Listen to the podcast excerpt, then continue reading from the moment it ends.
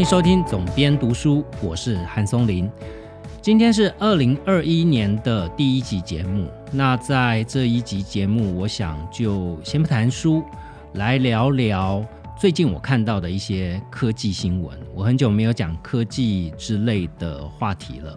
我记得在第一集的节目里面，我曾经讲过《稀有金属战争》的这本书哦。那最近的新闻，在年假期间最多的曝光，就是在莱猪的议题哦。那这个议题已经吵了很久了。我在之前的节目里面也讲过，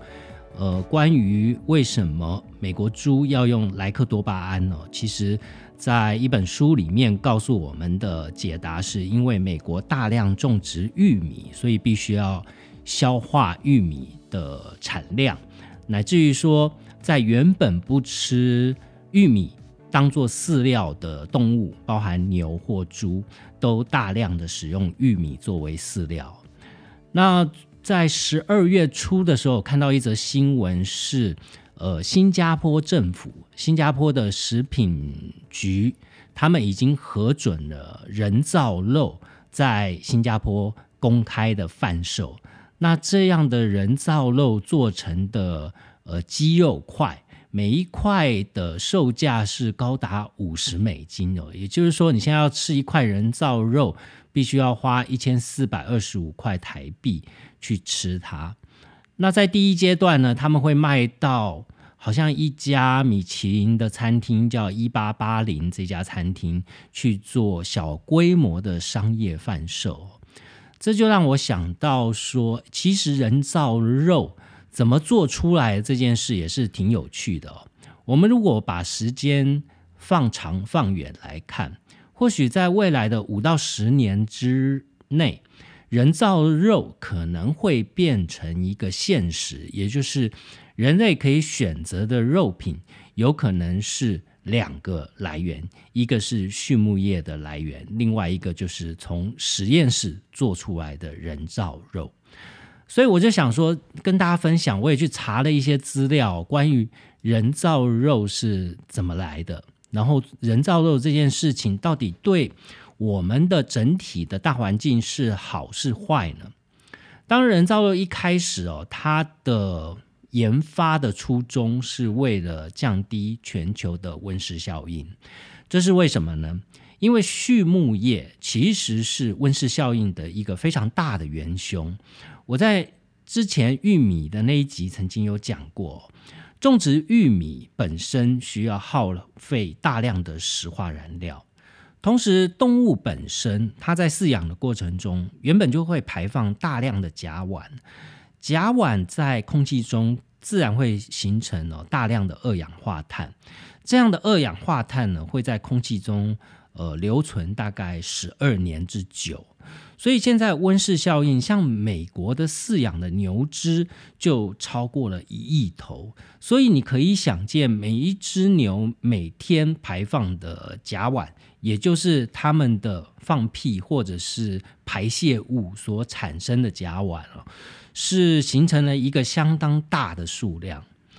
那所以科学家就想说，是不是能够在实验室里面去做人造肉，来去替代畜牧业的饲养这样的行为呢？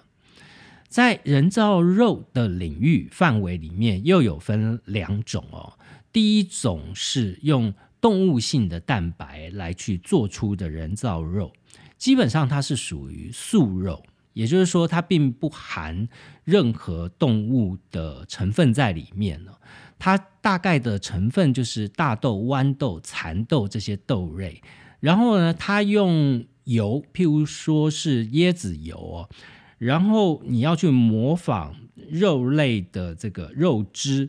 还有它的颜色。他们使用的是甜菜根这样的颜料。那甜菜根是红色的嘛，所以它就可以去。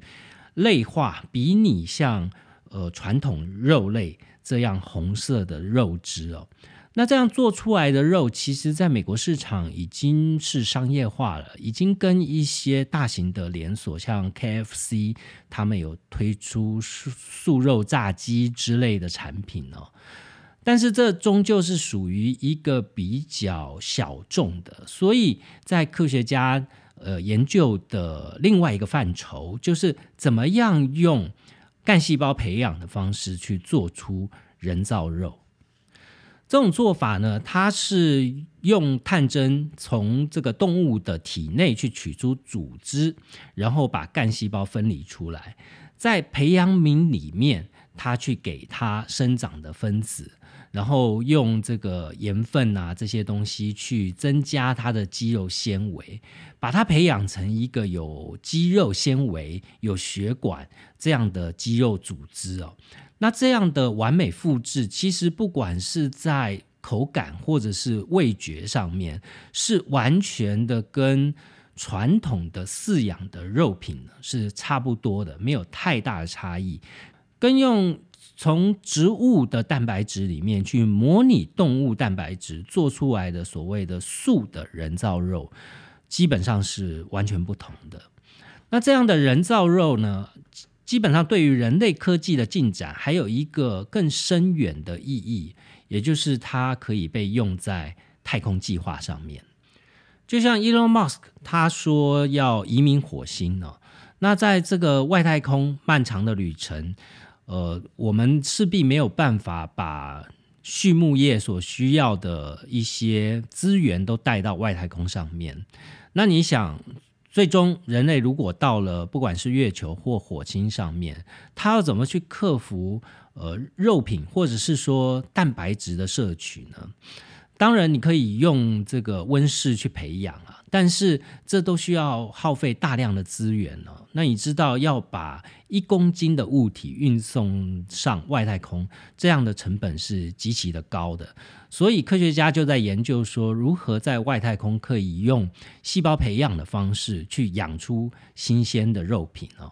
那呃，他们的目标有一家公司叫做 Alpha Farmers。他们在二零一八年底的时候就宣布说，他们成功的在实验室里面将牛的细胞分离，然后用培养的方式做出新鲜的牛排，它的风味跟正常牛排几乎是没有任何差异的哦。所以这样的技术，说实在，它已经是一个成熟的技术，也可以实际上去使用。但是问题就是我前面讲的，当你培养出一克。一克这个鸡肉哦，可以拿来炸鸡排，或者是拿来做商业贩售用，但是它的售价要高达一千多块台币哦，去吃一块人造肉，这样的成本其实是还没有办法商业化的。它其实到目前为止，它只是一个噱头哦。但是我们可以想象说，这个问题应该很快可以得到解决哦，就是说在。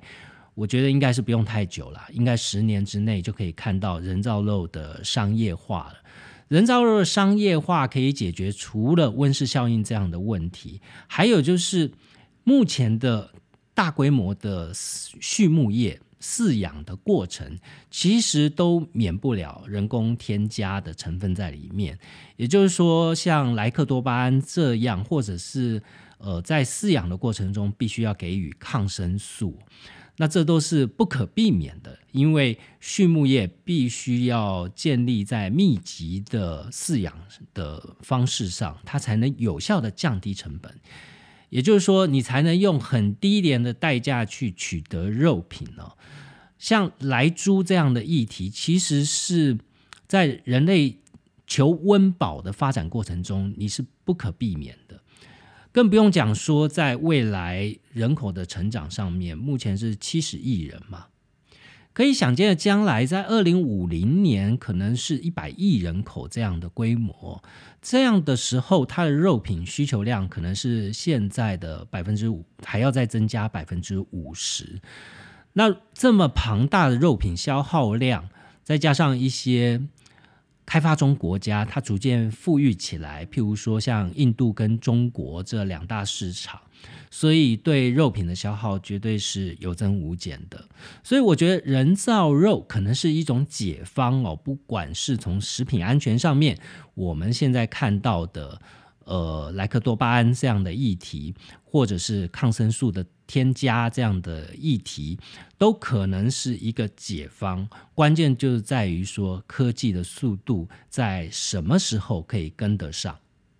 不过，关于人造肉，并不是完全没有反对的意见哦。我们前面讲说，人造肉的制作过程，它可以有效降低呃碳排放，它可以呃降低温室效应哦。但是反方的意见提出来，其实是说，我们前面讲甲烷这样的气体会在大气中留存大约十二年哦。但是制造人造肉这样的过程，同样也是必须要消化能源的。在实验室里面，你必须要用到电力。电力怎么来呢？当然，火力发电、天然气发电，不管是或者是核能发电哦，它都需要用到燃料。这样的燃料基本上一样是会做碳排放的。这样的碳排放排放到。大气中其实是远比甲烷存在大气中的时间要来得更长的，所以反方意见就是认为说，你现在看到的好像这样的人造肉是可以减少碳排放的，但实际上它会不会是对于温室效应会更加的严重哦？第二个反方提出来的论点，最重要的就是所谓的价格了。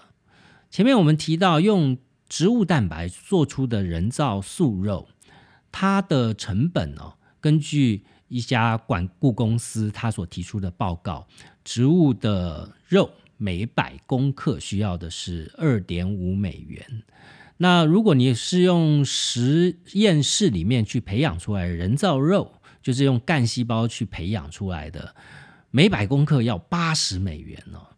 这是非常非常高价的肉品哦。一般平均，我们市售的肉品大概每百公克是零点八美元，也就是说，它动辄都是数倍到数十倍的差距。最后呢，反方提出来的论点是，现在法规都还没有建立起来。在我们现在看所有的新科技进展，往往都是科技走在前面，法规后面跟上，而且法规会落后非常的久。我后面要讲电池的科技的时候，可以顺便提到在台湾现行的关于呃电动车的一些法规的规定哦，其实是远远落后在需求的后面哦。前面我们讲新加坡现在呃在他们的食品安全法规已经核准人造肉的商业使用，但是。在人造肉的先驱，也就是美国，他们有很多新创公司是在专注在这个领域的。在美国食品跟药物管理署，也就是 FDA 啊，或者是美国的农业署，一直到二零一九年的三月，他们才达成协议，分别就食品安全以及食品的标示啊这些去管控。去厘清彼此之间的业务执掌哦，但是在人造肉这个领域，还是有一个争点，在两个单位目前还是没有办法取得共识的。也就是说，培养肉到底是不是能标示为肉类呢？我们在最近几天的新闻里面看到莱克多巴胺猪肉的新闻，莱猪的目前我们政府的做法就是标示嘛。但是问题是，呃，现在贴纸到处都是啊，台湾猪的贴纸到处到处都是啊，所以，呃，这个还要配合严格的执行哦，就是你去检查它到底是真的，它是真的台湾猪还是假的台湾猪。那同样的，在人造肉的领域，你到以后哦，如果万一它真的商业化，你该如何去稽核它到底是人造肉？还是畜牧的肉品呢？你可能从外观上看不出来，你可能从成分去实验室分析它也看不出来哦，因为它就是从干细胞所培养出来肉品啊，原则上它的结构是相同的。所以到它能够真的商业化之后，到底相关的部门能够去做出一个什么样的法规来去审核人造肉？并且去管控人造肉的食品安全哦，这还是一个非常大的问题。从市场的角度来看呢，目前植物性的人造肉是走在市场的前面的，因为它技术难度比较低嘛，所以在美国市场其实已经有很多公司、新创公司他们投入在这个领域，而且也得到非常大的融资哦，也有非常多知名的投资者加入，譬如说 Bill Gates。那最知名的当然是二零零九年就在洛杉矶成立的 Beyond Meat。那他的创办人是台籍台裔的科学家，叫谢富宏。那他们主要就是生产肉类蛋白为原料的人造肉。当然，这样的产品多多少少都跟所谓的素食或者是环保，它去结合在一起做销售。那除了 Beyond Meat 之外，还有一家叫做 Impossible Food，它是二零一一年在美国旧金山成立的，他的投资人就大有名头了。他除了 Bill Gates 有投资，呃，网球明星威廉斯也投资了，呃，饶舌歌手 Jay Z 哦，那这些名人的加持，就让这家公司马上知名度大开，所以它的融资也非常顺利。它的估值现在是到了三十亿到五十亿美元左右的一个规模。除了技术比较成熟的植物人造肉之外，在培养人造肉的领域，也有很多家公司投入进来了。比较知名的是，在二零一五年在旧金山成立的一家叫 Memphis Meats 这家公司哦，他们已经有十年以上的技术背景了，同样也得到像是 Bill Gates 哈这很多大咖的投资。那在二零一八年呢，他们甚至拿到了美国最大肉类公司哦，一个叫做 Tyson Foods 的投资，所以你也可以知道，这个科技前沿的领域，在传统领域的巨头，他们也是会非常有兴趣去压压住、压宝的。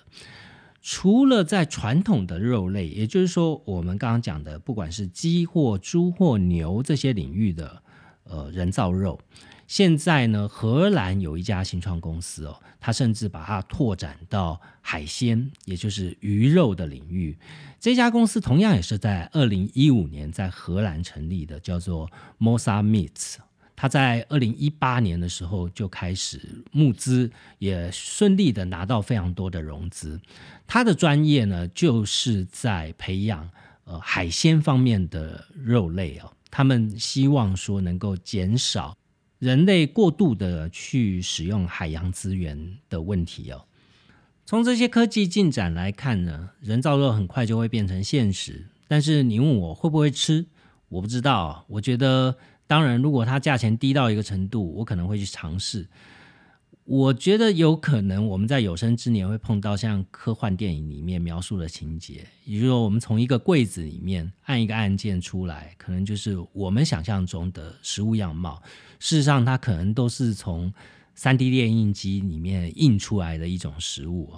会不会有这么一天呢？我们就等着看吧。第二个要讲的科技新闻是关于新冠肺炎的疫苗。那关于疫苗的种种的报道，我已经讲过，前面有讲过两次了。我非常关注在疫苗的进度方面。那这几天看到的一则新闻，就是关于以色列。以色列它目前为止已经有一百万人去接受呃疫苗了，其实占它的人口总数已经到了百分之十二，也是全世界接种疫苗的人口百分比最高的国家。我在之前第一次讲到疫苗的新闻的时候，我就提出来说，在二零二一年，全世界都会进入到一种疫苗疫苗争夺战的情况，因为呢，它关系到的不是国民健康安全这么单一的问题而已，它关心到的是国家的竞争力。呃，有些人可能不这样认同啦。他们可能是会认为说你疫苗不安全呐，不安全为什么要打呢？所以呃，你先打我 OK 哈。但是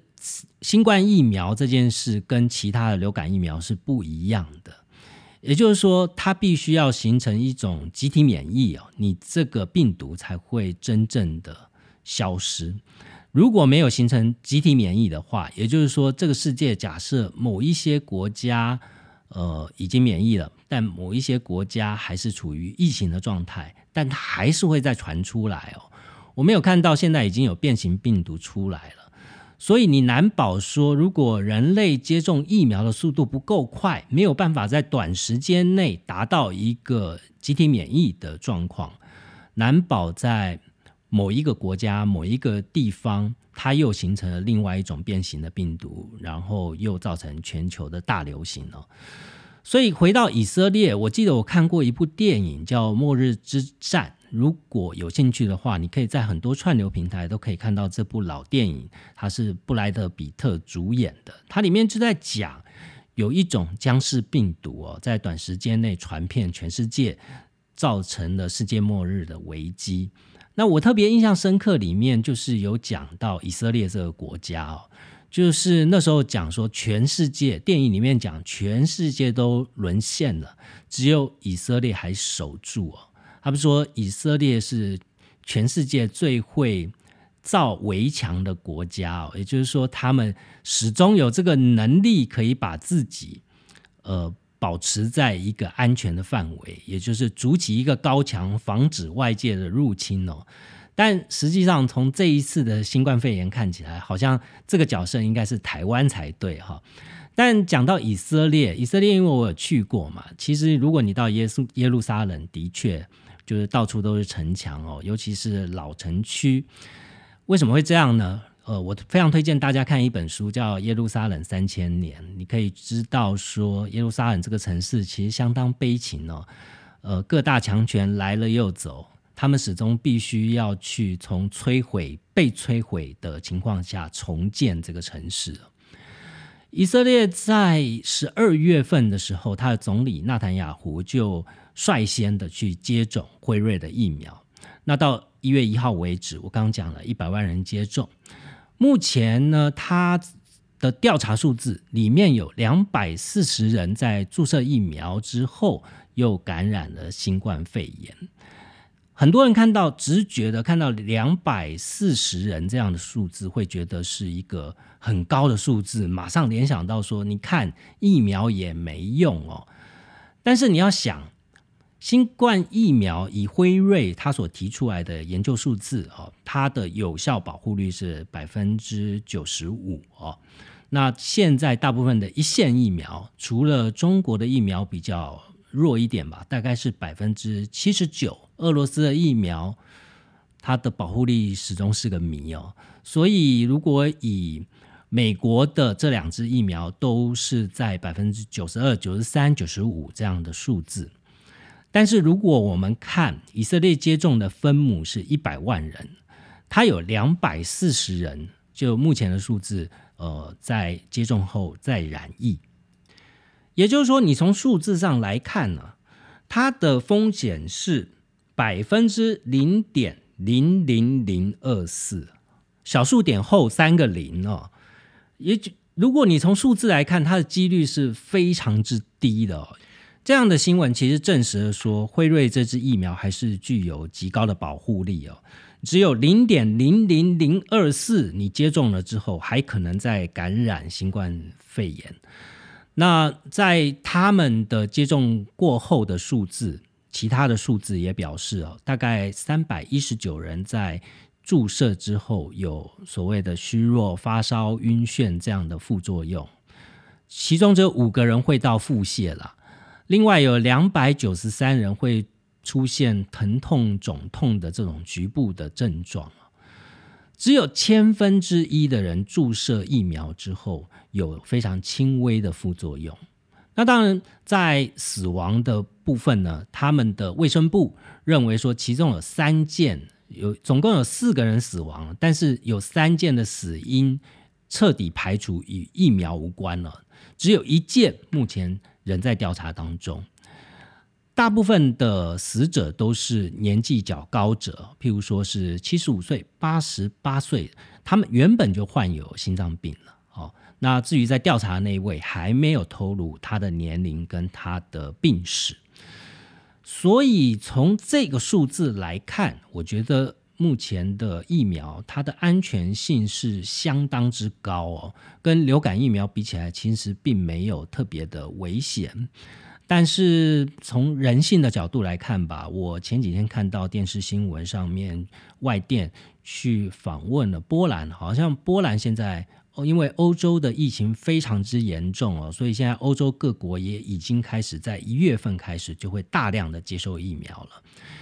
我看到新闻是德国甚至还有飞行员哦，就是集体的为了鼓励大家去。接种疫苗，所以他们在空中去画一个飞行轨迹，就是一个针筒，呃，就是一个疫苗针筒的造型，然后希望让大家尽快的愿意去接种疫苗。但是在一些国家，像波兰，他们有百分之四十的人是呃认为怀疑疫苗的安全性，所以还不愿意接受疫苗。那我觉得在二零二一年这一段期间。呃，都会是处于这样的状态，就是能不能确保大多数人都接种了疫苗？台湾说是三月会到货了，我估计我看到的资料，大部分都讲说可能要到 maybe 五六月吧，才会达到大量的接种。那如果五六月的话，也就是说我们的边境管控或者是我们的防疫措施还要再守五六个月哦，才能。一直的跟新的疫苗接种达到无缝接轨的效果，是不是真的能守得住呢？当然希望天佑台湾了。最后一则新闻，我想跟大家分享的是关于电动车的电池这个领域的新闻哦。那当然，最近我们看到就是中国的特斯拉，特斯拉在中国呃疯狂的大降价。我目前在台湾还买不到的 Model Y，就是呃 Model 三的修旅版哦，这款电动车，其实在全世界在已经上市的国家都卖得非常之好，在美国跟欧洲。但是因为它的产量不够，所以在亚洲市场它一直都还没有推出。那因为在中国特斯拉有在上海有一个超级工厂，所以在中国它推出了 Model Y，它一次就把价格杀到非常之低哦。它推出来的价格是大约一百六十万台币左右。那你知道这个价格在其他地区，假设今天 Model Y 引进到台湾。中国大陆的售价大概是比台湾再少个五十万台币左右。以 Model 三来讲，中国大陆最低价的 Model 三大概只需要一百万台币左右吧，也比台湾便宜了差不多要五十万左右的价差。你会说，为什么中国的特斯拉这么的便宜呢？当然，它在当地就有工厂，这是一个很重要的原因。那特斯拉又希望能够快速的打入中国市场哦，这也是另外一个在价格策略上的操作。但最重要的原因是，它在中国的特斯拉使用的是中国当地的电子厂商所供应的电池哦，这就是我今天要讲的，在电池这个科技的领域，到底有什么新的进展？中国特斯拉使用的是。宁德时代的电池，宁德时代的电池跟呃传统的特斯拉使用的电池有什么不同呢？它是一种无钴的电池，也就是说，它用的是磷酸锂铁电池哦。我在第一集节目《稀有金属战争》里面就有讲到。呃，几个高价、贵价的稀有金属哦，钴就是其中之一。它除了本身极贵之外，它的产地也就是刚果民主共和国，但全世界的钴呢，有半数都是来自于刚果。当地因为政权不是很稳定，而且贪腐的状况非常严重。又有使使用这个未成年的童工这样的问题，所以在原料取得上面，一直是科技业，一直是电池厂商哦最头痛的这个原料取得。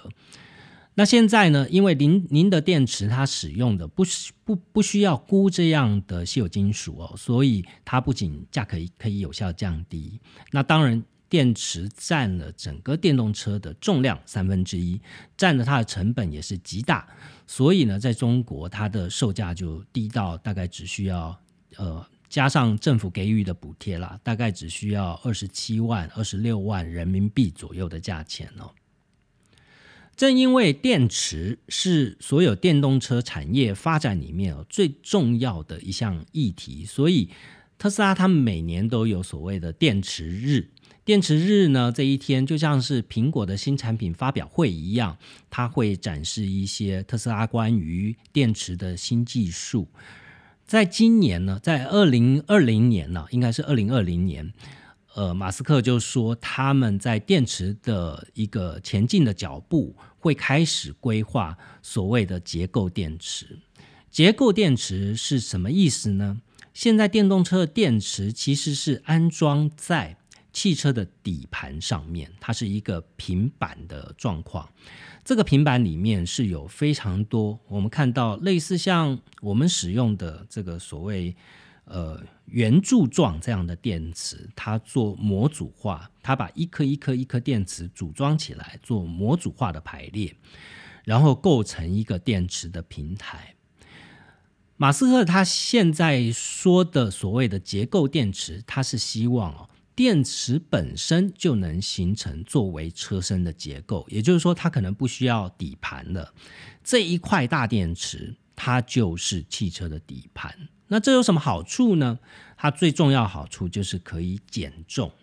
大家都知道，电动车会比传统的汽油车来的重，主要的原因就是来自于电池哦。如果你可以把电池变成它汽车的结构之一，那它的重量就可以降低。马斯克的希望是说，在短期之内可以有效的降低电动车大约百分之十的重量。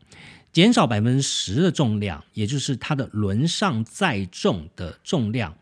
它就会转化变成续航力哦。你减轻了重量，自然你的续航力就会提升。所以你在电池的含量以及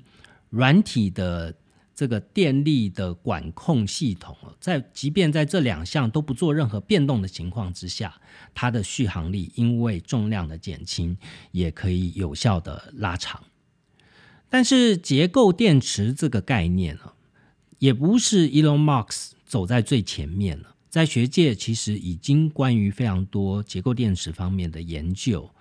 在这个领域里面呢，英国帝国大学的一位材料科学家，他叫 Emil Greenhart，他其实早在十年以前他就提出这样的一些概念跟想法了。他的想法其实更为激进，他比 Elon Musk 就是想把电池做成汽车底盘的这样想法，它是直接就不做电池组了，它要用车体，也就我们现在看到的车子的钣金结构，它的梁柱，直接就用这些做成电池，用这个结构来做电能的储存了，所以新的。这个结构电池是完全隐形的，也就是说，你不再看到说车子的底盘下面有一个大大的平板哦，它耗费非常大的重量，负责储存电能的工作。像这样听起来很像科幻电影里面的场景的这样的技术，其实在二零零五年就已经在美国的军队里面去做到实际上的使用了。他们的电池是用什么来做呢？它的原料是用碳纤维。碳纤维其实它同样是呃碳基材料，所以它可以用来取代电池里面非常大的一项稀有金属，叫做石墨，它是一个替代品。科学家就是把碳纤维拿来混合。里面它的加入哦，电池所需要的成分，譬如说我们前面讲到的磷酸铁这样的反应材料，来当做阴极，然后用薄片的方式把两个电极隔开，所以这样去构成让碳纤维可以成为一个储能设备这样的一个结构电池的存在。除了美国军方已经使用这种。碳纤维的电池吧，我们我们可以称之它为电池哦。虽然它长得跟我们印象里面的电池是完全不一样的东西。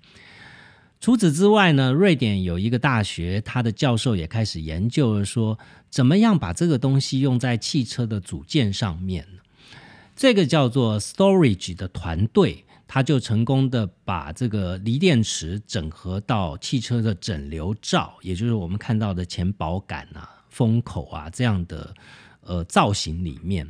它不是作为主要的电池，但是它在实验里面，它是为汽车在等红绿灯的时候，它可以提供车内的空调、音响跟灯光，可以提供电力从此也可以降低油耗，跟减少车辆里面的电池的电力的消耗。基本上，它也是属于一种结构电池哦。只是这样的科技在使用在交通工具上面。它不是只有技术的问题，还有这个安全性能不能通过政府的审核，以及让消费者有信心的问题。刚刚讲到的碳纤维的结构电池，其实最初的呃用意，开发这个商品的用意是打算要用到航空器的上面。因为你知道，不管是呃机翼呀，或者是机身的结构，在新时代的材质上面，为了减重，为了减低耗能，也都大量的使用碳纤维这样的材料。所以呢，如果碳纤维的结构电池可以运用在飞行器上，就可以有效的把电动飞机这件事。把它变成真实了。我们现在看到的所谓的电动飞行器，它的最大的问题就是在它续航力非常的低，因为电池所产生的能量密度哦，其实是远不及航空的燃料的。根据数字呢，航空的燃料虽然会污染环境，但是它的人能量密度却是。最先进，目前我们看到最先进的锂电池，它的三十倍。也就是说，如果你今天要在一架一百五十人座的中型区域客机，要使用电能取代呃传统的石化燃料的话，你大大概大概要用一吨的电池哦，才能支撑它所需要耗费的能量。也就是说，按照目前现在的科技哦。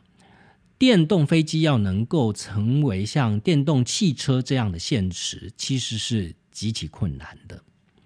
不过，结构电池的科技的发展哦，即便呃在技术上面可以克服，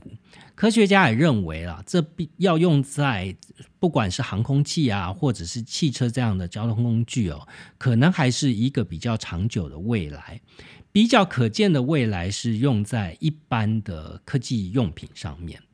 譬如说，你所每天所必须要使用的手机，好，我们现在手机里面含的电池都是里面独立的一颗电池哦。如果可以把手机的结构都用结构电池来取代，就可以有效的降低手机的重量。以及增加手机的电力的续航力哦，你可以想象，你未来的手机壳它本身就是个电池，那手机自然可以打造的更轻薄短小。同样的，在仿生机器人上面，你也可以这样看哦，就是。呃，我们讲仿生机器人，就是你现在在影片里面看到非常科学家呃做出来机器人去模仿人类动作或模仿生物动作这样的机器人，它同样的，它也面临到必须要搭载提供它能量的一个巨大的电池。那这样的电池，如果是从它的组件、它的手背啊，或者是它的身体啊这些结构上的组件，就可以变成是动力的来源。自然，它也可以做得更小，它也能够做出更多仿模仿哦真实生物的一些动作。另外，看起来结构电池非常有商业价值的，会是运用在无人机。现在无人机呢，除了我们看到的无人空拍机，已经已经要延伸到所谓的货运的阶段了。有非常多包含 Amazon 之类的购物平台，他们都在研究用无人机送货。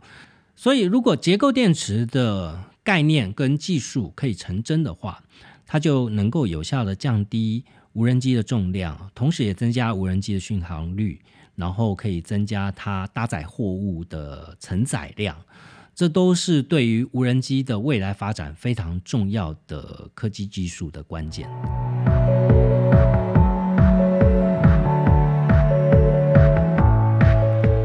上周发生一件奇妙事，顺便跟大家分享一下，